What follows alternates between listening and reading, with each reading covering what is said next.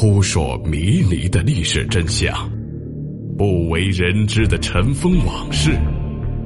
欢迎收听《中国历史未解之谜》。《推背图》是中华道教预言第一奇书。传说他是唐太宗李世民为推算大唐国运，下令当时两名著名的道士李淳风和袁天罡所编写的，融合了易学、天文、诗词、谜语、图画为一体。他以中国易经的象数哲学为其理论基础，通过六十个图谶颂，将中国的政治哲学和历史哲学做了宿命性的表述。一方面，他阐释了天下分久必合、合久必分的治乱史观；另一方面，他阐述了由一阴一阳之谓道所延伸的男女间隔执政的天道政治观。最终，他构建了一个中国和世界历史是按照帝制时代、共和时代、大同时代这一历史观而命定式发展的理论体系。向后人昭示了人类历史最终将走向人不分黑白、地不分南北、无城无府、无尔无我、天下一家、万教归一的大同世界。据说李淳风和袁天罡因为推算了未来的事情，泄露了天机，在当年就相继离世。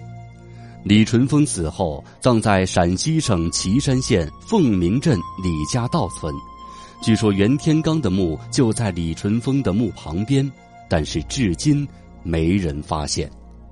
推背图中一共有六十个卦象，特别令人吃惊的是，这本书中的卦象正确的预言了从武皇篡唐到清廷灭亡期间一千多年的历史大事。被誉为史上第一奇书，在这一本书中预言的这些历史事件全部被言中了。首先就是预言了唐朝国运，在《推背图》这本书的第二项中预言了整个唐朝的国运，说唐朝一共传二十一帝。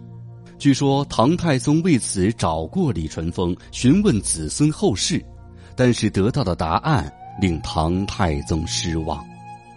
其中，在第十项里面，就是讲到了唐朝是如何灭亡的，也就是被朱温篡得政权。这里面的预言分为两部分，一部分为谶，另一部分就是颂。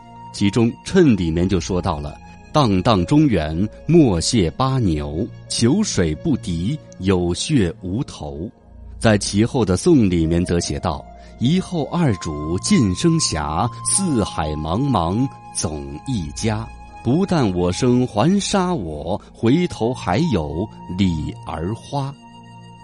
然后我们再去分析这里面的一些含义。第一句里面的八牛组合起来就是猪，然后后面的求水和有血无头组合在一起就是一个温。